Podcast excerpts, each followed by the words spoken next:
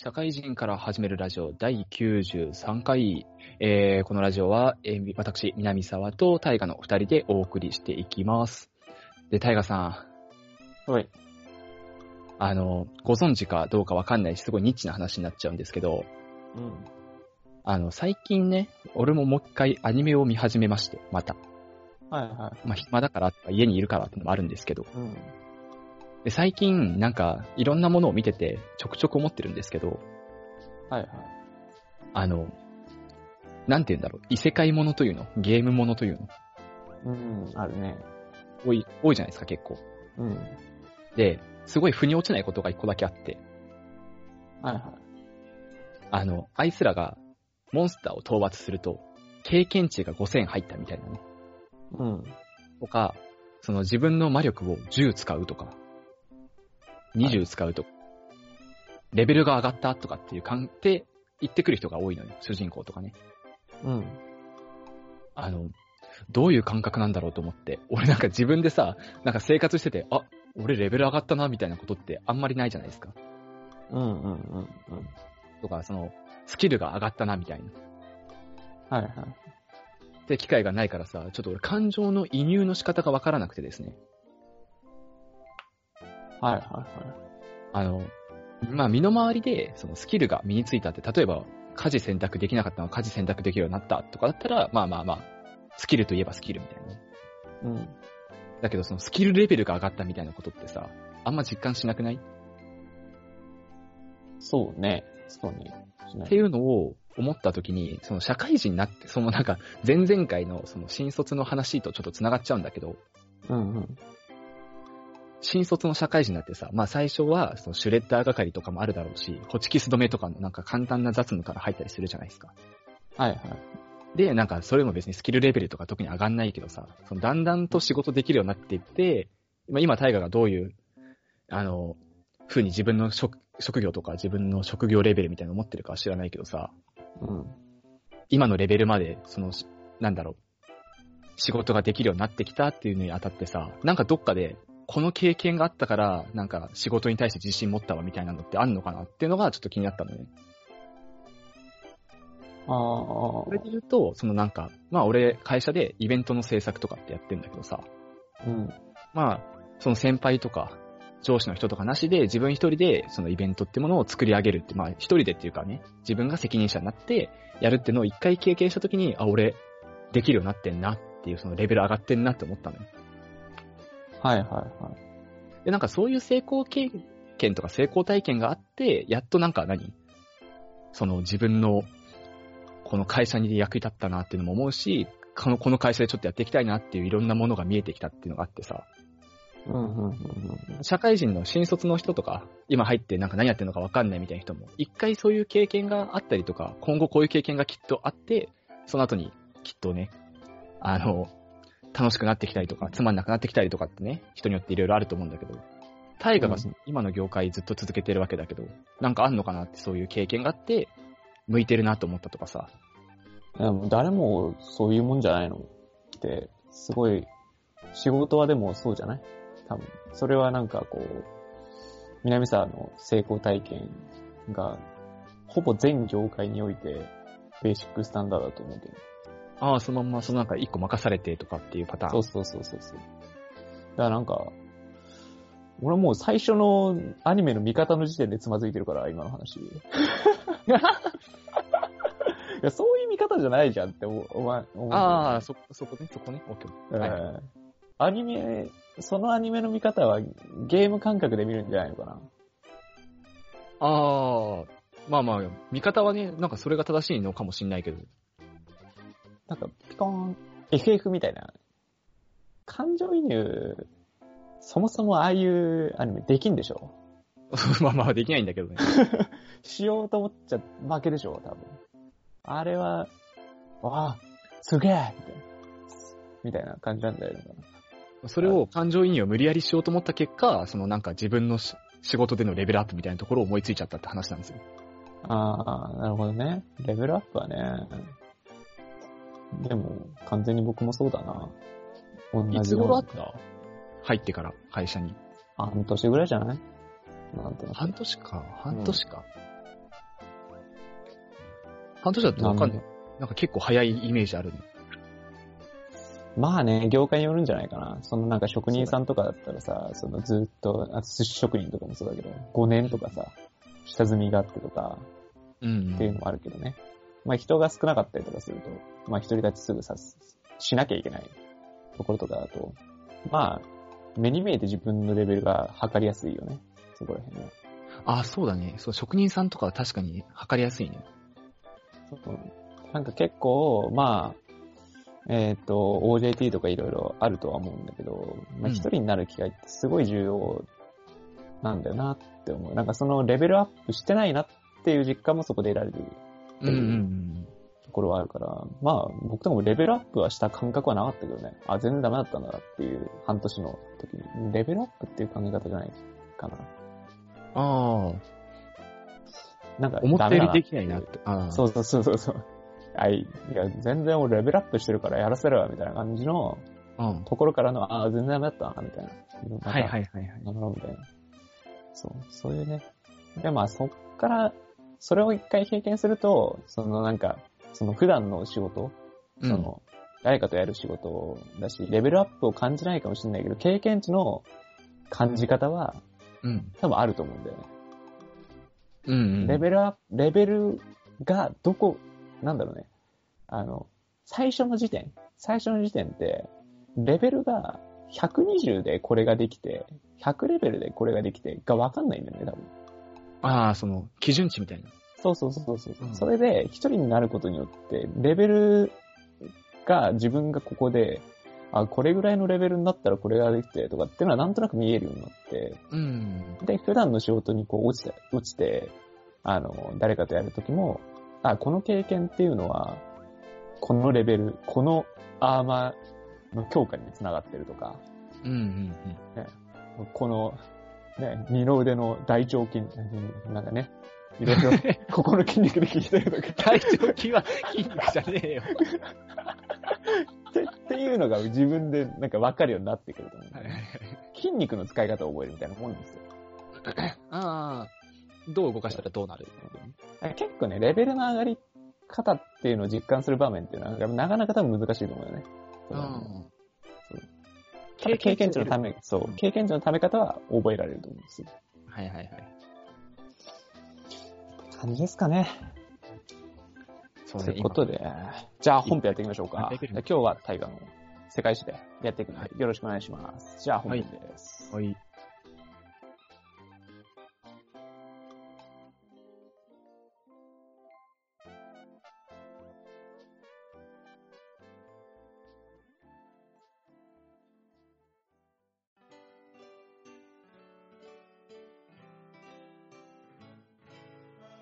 はい、本編です。はい、お願いします。えっ、と、今日はですね、またき引き続きローマの続きをやっていきますと、えっ、とですね、前回はスパルタクスの、えー反乱というものを説明してですね、えーまあこの頃っていうのはローマ反乱が続いて、まあ内乱も続いて、まあ100年間ぐらい、まあ内側でもちゃもちゃやってたといったような形になります。で、この状況をなんとかせんというところは、まあ当然上がりますよね。うん。で、これで立ち上がったのが三等政治というものなんですね。あ、三つの頭か。三つの頭。はい、はい。これがぶち上がったと形になっていて、それを行ったのがカエサルとポンペイウスって人とクラッスス。この3名。で、三等政治っていうものをやってで、えっと、この頃の政治っていうのは、なんか、罰族派と平民派っていうのが、まあ、大まかに分かれてるわけですよ。はい。まあ罰族派っていうのが、まあ、政治をこう牛耳ってる感。まあ、元老院とかにつながっている、まあ、元老院っていうのは、まあ、政治を主に行っている機関になってるんだけど、元老院につながっている派閥で、まあ、平民派っていうのは、まあ、平民の味方みたいな感じで、えー感じなんだけど、えー、罰族派のスラっていうすごい偉い人の弟子が、まあ、クラススとポンペイウス。まあ、この二人が罰族派です、一応。で、えっ、と、平民派が、まあ、カエサルといった形になっていますと。で、クラッススは、前回話したけど、スパルタン、あ、ススパルタクスの反乱の、えっ、と、鎮圧とかやってて、もう超お金持ちで有力者ですと。はい。で、ポンペイウスは、紀元前64年ぐらいに、えーセレオコス朝シリアを滅ぼすぐらい活躍をしていて、えーまあ、どちらもクラッススもポンペウスも張り合っているような感じですね、罰を考えて。はいはい。で、えっと、まあ、ポンペウスに関しては、まあ、元老院、一応なんか罰則なんだけど、元老院の考えをいろいろ聞かなかったんで結構嫌われてましたと。うんっていう感じですね。で、あと一人がユリウス、ユリウス・カイサルっていうヘミ派の人。はい。で、えーこの人は、この人も有力者の、まあ、ガイウス・マリウスっていう人の甥いなんだけど、うんえーまあ、庶民に優しくて、まあ、軍事の天才ですと。で、町一番の人気者といった感じです。はいはい。まあ、だからね、なんか漫画の主人公みたいな感じ。街一番だもん。そう町一番の人気者。まあ、だから、元老院側っていうのは面白くないんですよ。うんうん。だから嫌っていましたと。で、えっ、と、もうこの3人っていうのは、まあ、富も実力も人気も持っているような有力者だったんで、えー、現、まあ、その人たちでい一応権力はあるんだけど、一人一人で元老院全体の機関に対して、えー歯向かうっていうのはかなり難しかったというのがあるんで、はいまあ、ただこの3人を結束させれば、立ち向かえるでしょう。いった形で三党政治っていうのは成り立ってますと。だからこの3人の体制協力体制を敷くことにしましたと。いった感じで、紀元前60年にこの3人っていうのが私的な政治的、政治的同盟を結んで元老院に対抗して、えー政権を握ったといった形になっています。はい。で、えっ、と、まあ、最初はうまくいってたんですよ。うんこの3人。うまく政治を回していました。えーただですね、カエサルがガリアってとこに進軍するんですよね。はい。このガリアっていうのは、あの、前回、その、えっ、と、反米、北イタリアとかフランスの方に行ったスパルタクスの、えーあたりで、まあフランス、北の方ですね。の方の、えっ、と、領地に攻め入ったと。言っていった形になっていて、えーそれで、ちょっとバランスが崩れるんだよね、3人。うん。えーポンペウスは、あのーセレフ、セレフコス朝シリアを、えー倒したし、で、ガリアにえーカエサルが行ったってなったら、焦るのは誰かっていうと、クラッススなんだよね。うん。クラッススは、そこに対抗意識を燃やしちゃうんだよね、そこで。はいはい。燃やしたことによって、パルティアっていう、えーセレ、セレフコス朝シリアのもうちょっと、えーっと、どっち側？東側っていうのかな？そのアジア側の方のとこに攻め入ってしまう。攻め入ってしまうっていうことは握手だったんだけど、結局ね。うんうん。ね、その戦いがカルラエの戦いっていうんだけど、そそのカルラエの戦いでクラッススがもうあっさり討ち死に。ああ、一人死んじゃうんだ。はいはい。そう。クラッススが死ぬ。まあ、クラッススって、あのーすごいお金持ちなんだけど、うん。別にそんな軍事の天才ではなかったんですよね。はいはい。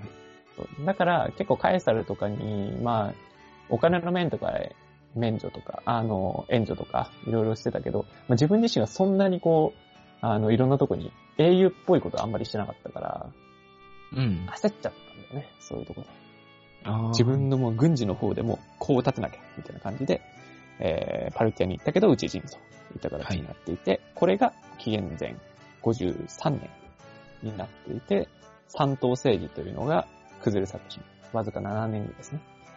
うん。じゃあ、この残りの二人、ポンペイウスとカエサル、どうなりましたかといったところになってますけど、まあ、雲行き怪しくなってくるんですよね。うん。流れ的にはね。まあ、カエサルが、こう、ガリアを取っちゃうんですよね。それで言うと。紀元前52年に平定しちゃうんですよ。帝海土地を。ってなった時に、カエサルの力っていうのはますます増えていくわけで、ガリアの英雄とまで呼ばれちゃうぐらいまで行っちゃうと、焦るのはポンペイウスなんですよ、また。次はね。うんうんいやいや、カエサルの力強えわ、みたいな感じになってきて、そこで悪の力、元老院が出てくるわけです。はいはい。今、カエサル、叩かないとやばくね？ポンペイウスさんって。はいはいはいはい。仲間に引き込もうとするわけですね。ここで手を組んでカエサルを失脚させれば、我々のもんじゃないですか、政治。うんっていうなるほどね。で、えっと、カエここでカエサルの穴っていうのを探さなきゃいけないんだけど、そのね、その時にカエサルっていうのは無断でガリアに攻め入ってるんだよね。無断で。はい。そう。元老院に無断で。うんっていうことだから、一応もうこれっていうのは国家反逆罪になってるんで、何も報告しないで攻め入ってるんで。だから、国家反逆罪の罪で裁判をカエサルにかけようとするんですよ。ポンペイウスと元老院で。うん。そこで手を組んでガッチリ。ってなったらカエサルも、もう味方いないですから、大変ですね。どうしようどうしよう。はい。で、ここで言うのが、えーっとね、まあ、帰っても反逆罪のレッテルで冷たい目で見られるよと。カエサルはもう部下たちに言うわけですよ。うん。戻っちゃダメだと。で、私の首もついでに飛んじゃうと。で、元老院は腐敗してるから、私カエサルが全てを救ってみせる。皆の者は覚悟を決めろ。才は投げられた。っていうわけですよ。お、出たわね、有名なセリフ。才は投げられたって言って、ポンペイウスは、もう、ポンペイウスと対峙して戦うわけですよ。はい。もう戦争だと。国家の中で。で、ポンペイウスと対峙して、もうカエサルは軍事の天才ですから、もうボッコボコにポンペイウスをします。はいはい。で、ポンペイウスは、もう、あの、命が危ないといったところで、エジプトにかくまってもらおうとするわけですね。もう逃げて逃げて。はいはい。かくまってください、つって。で、カエサルは、もうポンペイウスがしないと戦争は終わらんです。で、追撃をエジプトにしていくわけなんですが、エジプトに着いたら、ポンペイウスに首があるわけですよ。お、首はい死んじゃったってこと怖いと。はい。怖い。うんうん。怖いって感じなんだけど、まあ結局まあ反抗しないことを宣言、エジプト側がしてるっていうところで、もう、もうカエサルに服従の面面も込めて、もうポンペイウスを首にしてると。うんって感じになっています。これでですね、三頭政治だった三つの頭っていうのが一つになるわけですね。うん。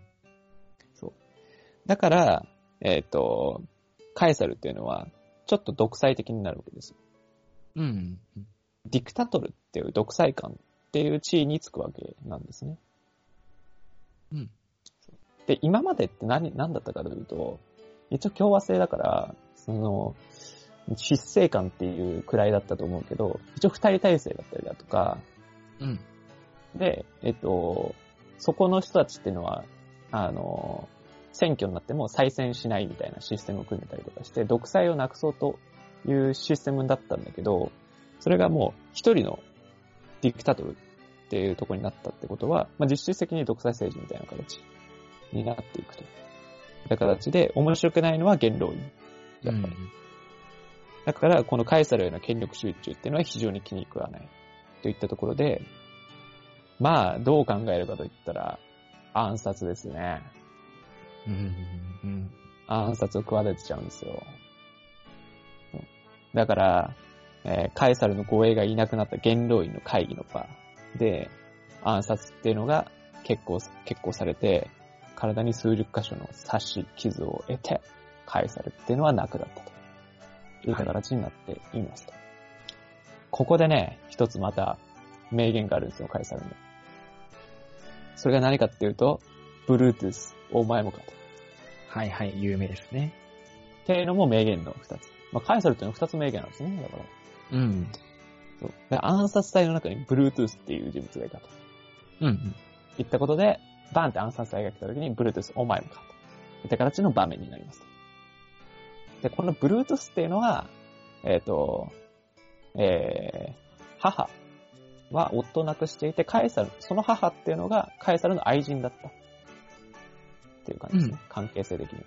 だからカエサルっていうのは、まあ、えっ、と、Bluetooth の母と愛人関係で、えー、Bluetooth のことを実の息子のように、同然のように可愛がってたと。はいはい。まあ、実際は実の息子だったとも言われるぐらいですね。それで。ああ、なるほどね。うん。だからその Bluetooth にも裏切られたと。いった場面で出てきた言葉になります。うん。で、えっと、この名言に関しては、シェイクスピアのこのジュリアス・シーザーっていう作品の中での言葉だったと言われてうん。いますね。そう。カエサルっていうのは、まあ、別名シーザーなんで、まあ、そういうはいはい感じですね。で、えっと、まあ、最後になりますけれども、まあ、Bluetooth 自身の話をちょっとしておくと、えー彼自身は共和制ローマ元老院の議員であった感じになりますね。うん。まあ、彼も政治家だったけど暗殺暗殺隊に入ったといった感じになります。で、えっと、まあ、次回からは、えっと、まあ、このカエサルが亡くなった後、どのようにして、こう、ローマ帝国が、うーん、出来上がっていくかといったところを話していく話になりますね。で、はい。この頃の半島、どれぐらいまでローマが広がってたというと、西はスペインとかフランスぐらいまで行って、行ってたりだとか、南っていうのはアフリカの上、カルタゴ、えーあたりのとこと、まあアジアはシリアぐらいまで行ってうんるといった形になるんで、まあ、前回のエンディングで話したけど、まあ、最大半島の、まあ70%から80%ぐらいまではもうこのローマの大きさといった形は広がってきているような時代になっております。はい。形になりますんで、まあまだまだでかくなるけど、えー、ローマっていうのも、もう最盛期みたいな感じですね。うんの時代になっています。といったところで、また、交互期待といったところで、えー本編終わりにしていこうかなって思います。はい。じゃあエンディングです。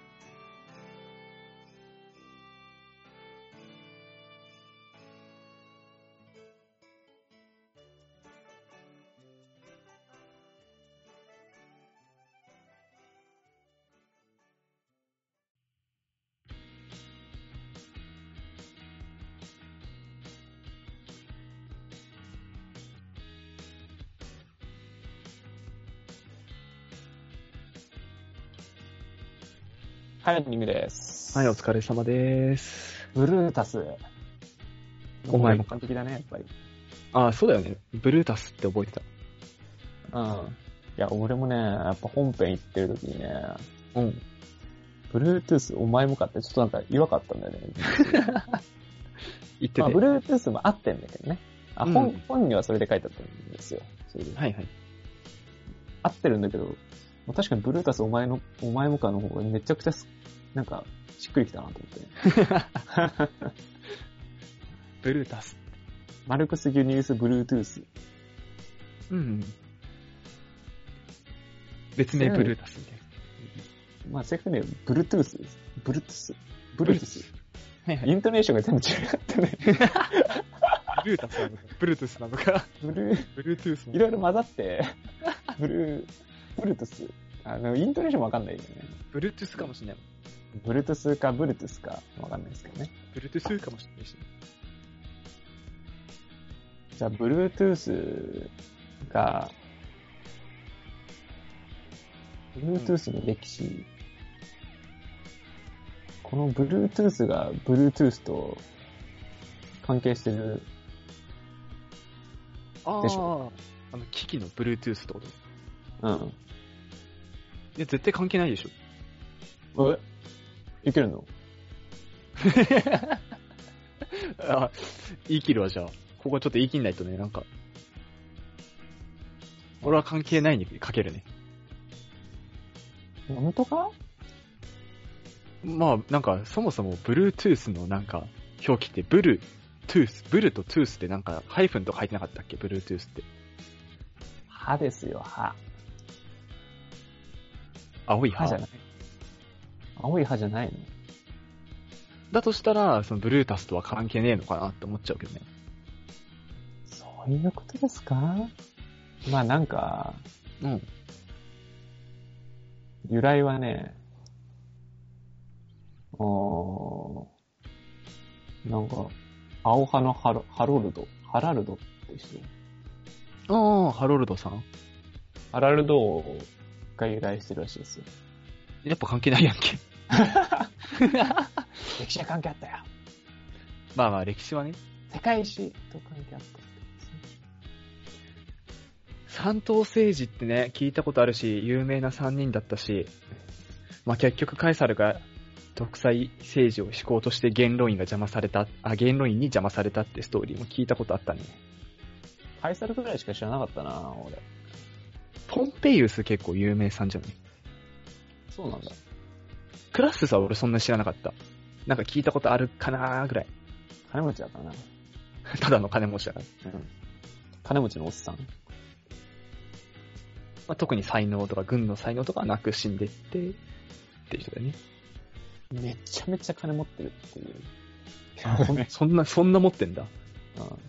うん。メーカーですよね。で、まあ自分が一番手柄ないから、カマセイヌになるパターンだよね。あ、まあそうだね。金持ってる人、調子乗って死んでいく感じだね。こんな感じですよ。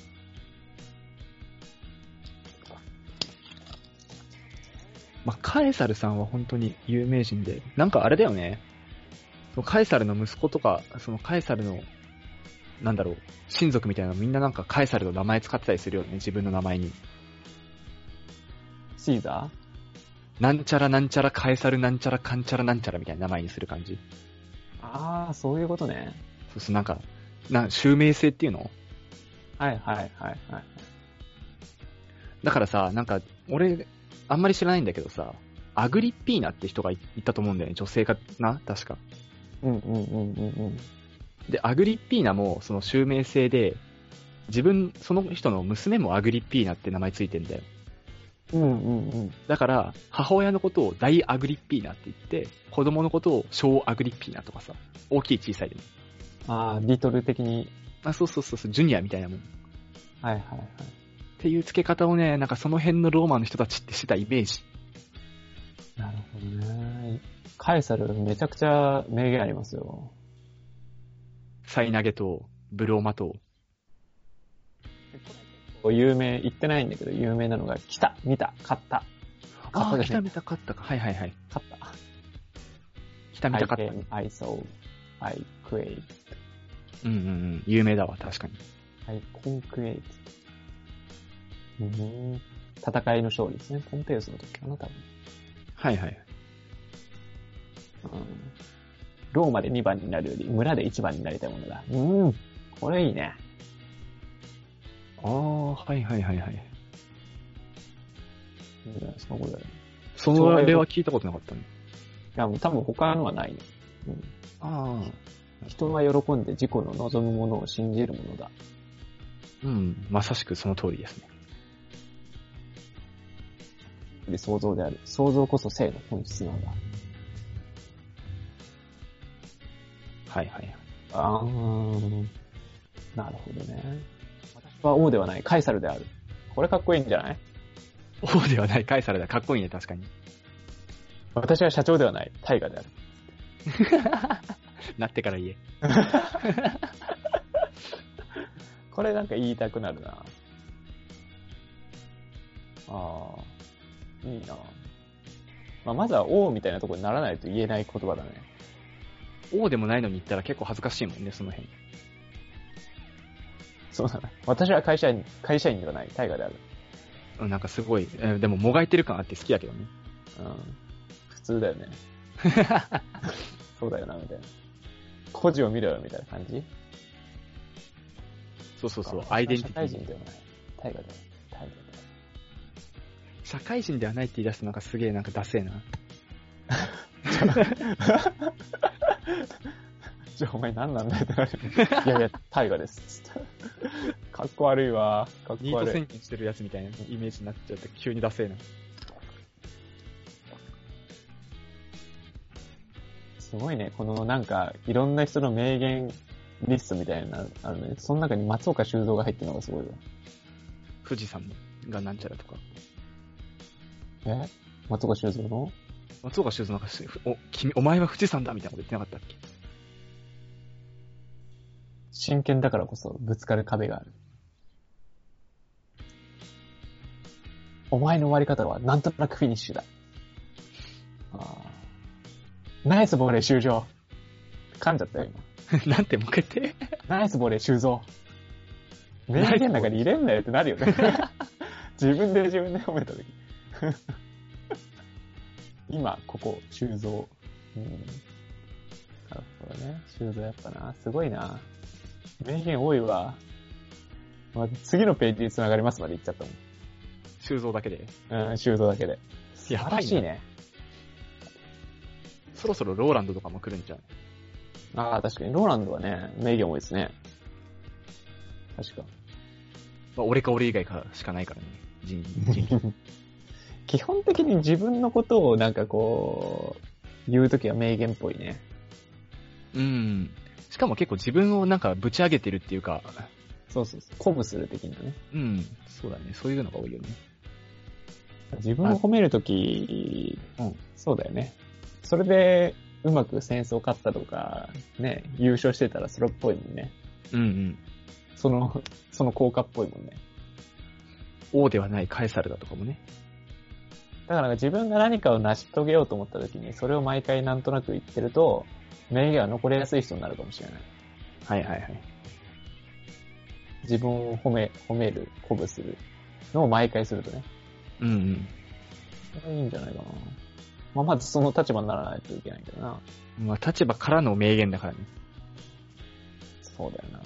修造さんまだもすごい人だから。うんまだ社会に名が残ってないからね。そっからだよな。何か成し遂げないと。うん。人生、人生で成し遂げられることあるかな？成し遂げられることか。今からだと厳しいなね革命する？市民革命ね。市民革命。まあ、ね、社会人 A みたいな感じだったらいけるかもね。今完全にモブ子ちゃんだからね、こっちは。戦闘できねえわ。そんな人脈ないしね。まあ、この配信される5月初旬の時は、うんコロナどうなってるかな、まだまだ勢いは衰えてないとは思うけどね。だからさ、まあ、これがもう配信されてる頃ってもう、ゴールデンウィーク真っ只中なんで、うんうん。なんとも言えないけど、もし4月末に衰え、あの、収束してたとしたら、うん。その時に海外旅行行けないじゃん。すぐ。うん。だし、国内の旅行も多分無理じゃん。直前になるから。だから、あの、お台場とかめっちゃ混みそうだよね。なんかそれで混んだらまた、また感染拡大しそうな気もするよね。一回落ち着きそうになって。なんか、行けそうな範囲のとこはすごい儲かる、儲かるというか、なんか、すごいいい感じになりそうっていうイメージが今ある。うん。ち地方じゃなくて、東京周りのレジャー施設とかさ、うん。ね花屋敷とかね。え、ね花屋敷とかすごい儲儲かるというか人いっぱい来るだろうな。うん。ディズニーランドとかそうそう。あ、ディズニーすごそうだね。行きたいってなるよね、多分。うん。手頃だし。うっぷん溜まってるからね、みんな。最近さ、ずっと家にいてあんま金使わないじゃないですか。うん。あの、しん、な、なんだろうね。あの、別に使う必要はないんだけど、うん。お金をすごい使いたい欲が出てきてるんだよね。うん、うん、うん。わかんなくもないね、その感覚。お金使いてー、内需満たして、みたいな感じ。なんとなく。まあ、使う、と言っても使うことないんだよな。そうなんですよ。改めてお金使う場面ってすごい少ないなって思いました、僕は。パチンコも行かないしな、もう。そうなんですよ。喫煙がダメになりましたからね。うん。プラスまあ外出しないしね、うん。今は。もう収まっても行くかどうかわかんないな、俺。行かないだろうね。タバコ吸えないだけで。なんかな行く価値ないもんな。すごいふんわり、あれだよね。その、喫煙禁止になったよね。ね多。分、もうちょっと多分普通の社会情勢だったら盛り上がったというか、なんかいろんなやつがあったと思うけど、すんなり4月1日まで変えたじゃん。ね。だ本来だったらもっといろいろ広告とかさ、テレビニュースとかも打ってさ、ね。どう思いますか？みたいなこととかあると思うけど、もうなんか、一番いい形で迎えたぐらいだよね、多分。そうだね。話題にもならず、うんしれっと。あ、いや、もう無理ですけど、みたいな。いや、いや、全然、いや、もう常連なんで、みたいな感じでなっちゃうよね。ね終。わもう1ヶ月とか2ヶ月とか経ってさ、外出できるようになっていくとさ、え、知らなかったんですかみたいな。もうそうなったら行かないだろうなまあ、いろんなとこに行けなくなるね。サテンとかもあんま寄らなくなっちゃうだろうなうん。もう僕と南沢がどこに行くかといった感じだよね。対岸地。そうだよね。僕も家が一番いいわってなるわ。完全に。たとえこのウイルスがなくても、自宅から出なかったかもしれない。いやー、よくないわ。本当に。やっぱね、そうそうやめ時っていうのはありますよね。まあまあちょうどいい機会じゃないですかね。うん。でもなんか、大量に残ってんだけどね、タバコ。あ、だからタイが前めっちゃ買ってたもんね、その、恐ろしいぐらい買ってるから、しばらくはね、僕は引退できないの。まあタバコはでもなんやかんや吸い続けちゃうかなって気もするんだけどね。やめなさいよ、今の、今の、ね、このコロナとか言ってる中で。ダメですよ。肺に良くないですから。すいませんやめてください。はい。気をつけます。うんタイタイガさんいつ辞めるんですか？え？すっとぼけ。タイガさんいつ辞められるんですか？いやもう、時が来たらですよね。あ、時が来たら。うん。もうサイは投げられたら、もうやめるよ。ああ。なるほど。うん。じゃあ俺タイガ辞めたらタイガお前もかっつって辞めるわ。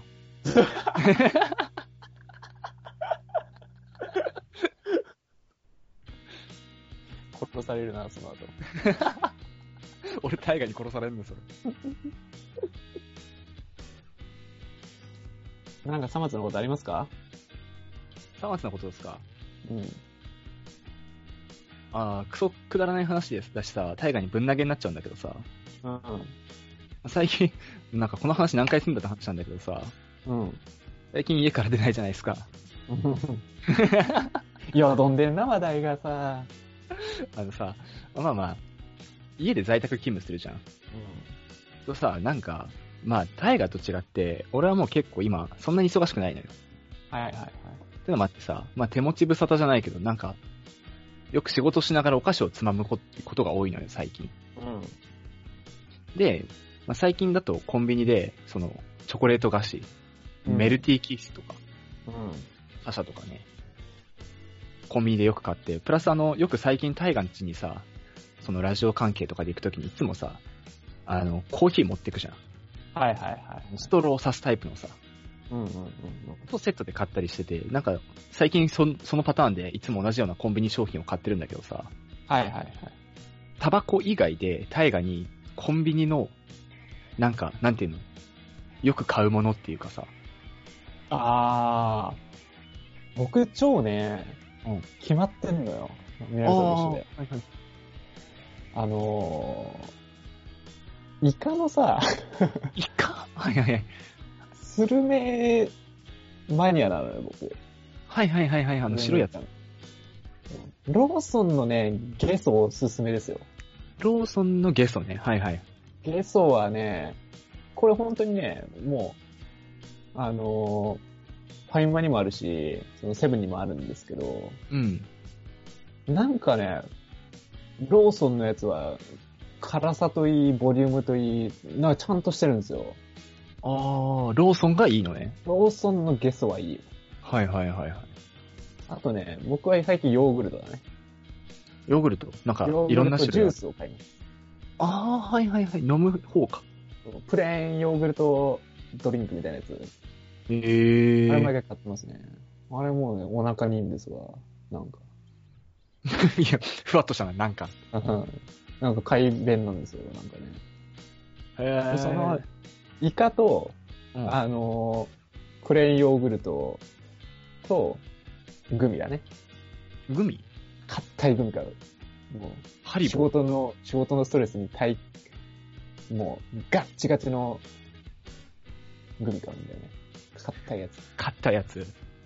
その3点セットで、もうずっこしおお腹いい感じになるんで。ああ、じゃあなんかね、悩みがちな人とかね、その腸内環境に。まあ、まあ、大体、ヨーグルトだろうね、多分ね。お菓子だとあんまり関係なさそうだよね。よ飲むヨーグルトだけでいいね。そう、絶対ヨーグルトだけでいい。硬いのがいいんだよね。俺もう、老後とかダメなんじゃないかな。生きていけないかもな。とにかく硬いのがいいんですわ。何硬ければ硬いよ。弾力が、グミって結構弾力のある硬さのイメージがあるのよ。うん。そう。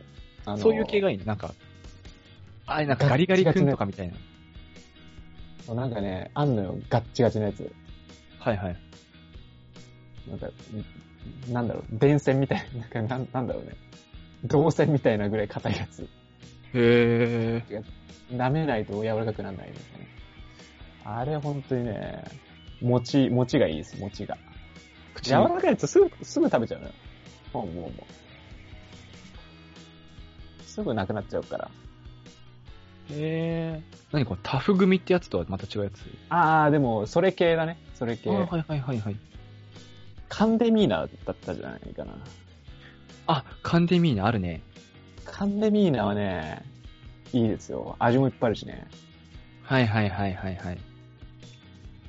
これは本当に、もう、歯が丈夫じゃないと食べま、食べれません。へえ。だから僕は右でしか噛めません。左どうした？左はもうガッタガタなんで、もう、もうすでにカンデミーナは僕の左顎では対応できないなってるんで。右でしかいけないの？そう。左で噛むと痛いんだよね、もカンデミーナね。ちょっと今度買ってみるわ。南沢さ、うん。コーヒー自分で作るんじゃないの？家で。ああ、そうそう、作れるんだけど、あの、カフェラテとかがな、甘いのが飲みたくなる時があるのよ。ああ、はいはいはいはい。まあ、家でカフェラテとかあんま作んないから、確かにね。普通にブラックコーヒーは家で入れて、カフェラテとかキャラメルラテみたいな甘いやつをコンビニで買う感じああ、そう。なるほどね。最近さ、その、うん自宅にいるってなった場合、うん。あの、やってんのが、お茶とか自分で、あれするようになったんだよね。このこす、こすようになったというか、なんというか。おーほほ急須とかで。なんかちょうどトルコの、あの、お茶の葉っぱとか買ってたから、それを使ってこう、ポットに入れて、はいはいあれをやったことによって、あの、あ、全然飲料買わなくなったんだよね。うんコンビニとかいろんなところで。ただ、なんだろうね。ヨーグルト買ってんだよね。あんま変わんないんだよね、俺。ま飲むヨーグルト家で作んねえしな。なんかいや、な、な、なんだろうね。いや、買わなかったんだよ、もともとは。ああ、そういうことか。はいはいはい。そ相当前には。最はいはい近ずっとハマってるだけで。その、麦、そのお茶を自分家で作るようになってから、コンビニ行ったらなぜかヨーグルト買うようになっちゃったの代わりにね。そう。金額がお得にな、なんか、節約になったかと思えば、そうでもないっていうのが、なんだろうな。何を対しても、そんな気がしてて、あんまり使うお金って変わってない、何をやってもあんま変わんないんだなって思ってきた。なんか、それプラスなんか買っちゃうみたいな。結局ね、買っちゃうよね。買っちゃうんだよな、あれ。よくないわ。よくない。結局、こう多分、自炊をしてお得に、なんかこう、あー節約したってなったけど、その分多分お菓子買っちゃうと思うんだよね、僕。うんわかるわ、わかるわ。そうなるわその分。スイーツ買っちゃったりとかするんだよね。うん。絶対なるわ。なんか、いい、いいななんかこう、経済回してんなって思っちゃったわ。いや、なんか、結局原資というか、その、自宅で何かするときにも買ってるわけだから、うんうん。結局プラスなんじゃないかって思ってきたね。そういうこと言うと使ってるお金。その、ななんだろう。節約になってるようでなってないみたいな。まあ、茶葉買った金プラス、そうそうそう。普段のそれ買ったこと、なんか脳幹にしてるんだよ、どっかで。頭の中農家じゃねえんだけど農家扱いなんだ。そうそうそう。脳幹なってる風の頭になって、バカみたいにプラスで買っちゃって、あれあれみたいな。まあそんなになんか細かく計算してないからよくわかんないんだけどさ。絶対そうなってるわ。それはマジで俺もそうなってると思う。やばいわ、なんかこう、やっぱ一人暮らしってそうなっちゃうよなうん。そうななんか一個変わんなくなっても結局なんか違うの一個買ってんだよな。独身貴族ってそういうことだな いや、結婚したら違うんだろうなって思うよね、そこら辺。まあまあね、先行くものがないとね。先行く、先立つものがないとね。で、アホみたいにさ、家にさ、いろいろあるのにさ、うん あの飲むヨーグルト買ってきたらバチ切れるよね、多分。贅沢品だもんな。僕ら、僕が、あの、なんか、あの、奥さんとかやったらもうバチ切れると思うよあんな、そんな。あ、おあ、お疲れ様みたいな感じで、もうコンビニ袋片手にさ、なんかいろいろスイーツとか買ってきてさ、あ、美味しいとか言ってテーブルで食ってたらさ。バッチバチで切れるわ。仕事中にそのなんかエナジードリンク系飲むとかあったらね、全然俺は怒らないと思うけど、うんあの仕事帰りにスイーツ買ってきたらちょっと俺もなんか、はってなるわね。何のために切り詰めてんだという感じになりそうだよね。ああ。あ確かにな。ちょっとな、在宅勤務はやっぱりね、もうちょっと、こう、改善できるようなところやっていかないとね。うん。まあ、配信される頃はどうかわかんないけど、長くなんだったら余計にね、そうだね。QOL を上げるといったところもね、楽しみの一つとしてやっていくっていうのもいいんじゃないかと思いますね。はい。そんな話は一切しなかったよね。うん、一切しなかったけどね。ということで、えっ、と、社会人から始めるラジオはお便り募集しております。えー、相談事や番組の感想など、えー、何でもお待ちしております。メールアドレスは、シャカラジ199にあったマーク Gmail.com です。シャカラジは英語1992は数字です。syakaradi199 にあったマーク Gmail.com です。えー、ツイッターの DM でもお待ちしております。それではまた来週、お相手はタガと。南沢でした。